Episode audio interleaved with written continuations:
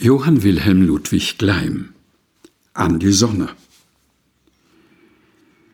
Sonne, alle Menschenzungen loben deine goldenen Strahlen. Bäche, wo sich Nymphen baden, wo sie sich am Ufer trocknen. Täler, wo sich Hirt und Herde deiner Glut entgegenlagert. Berge, wo von dir erwärmet Eis und Schnee in Täler rinnet. Klippen, wo an kalten Eichen Ziegen hangen, Gämsen klettern, Fluren, wo Narzissen blühen, wo dein Strahl Violen wärmet. Danken dir für deine Strahlen.